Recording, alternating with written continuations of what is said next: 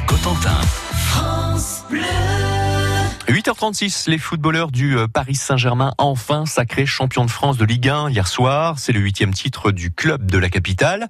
Le PSG a profité hier d'un match nul du Dauphin Lille avant de l'emporter 3-1 à domicile contre Monaco pour parachever la fête dans le bas du classement ce week-end.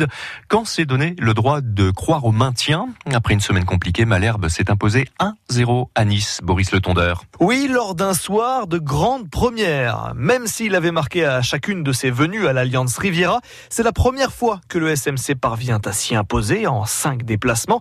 Première également pour le buteur du soir, Alexander Djikou a inscrit son premier but de la saison, son premier aussi en 55 matchs de Ligue 1 sous le maillot rouge et bleu.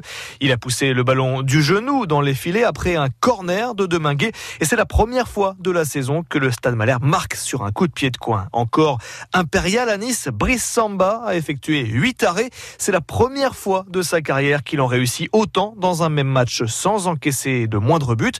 Quand lui doit donc une fière chandelle, surtout sur le penalty car les 21 derniers penalties concédés avaient tous été encaissés. Il fallait remonter à février 2000 2015 pour en voir un repoussé, celui de Batshuayi par Vercoutre lors de la victoire 3-2 de Malherbe au Vélodrome. Par la suite, Caen s'était maintenu miraculeusement en Ligue 1.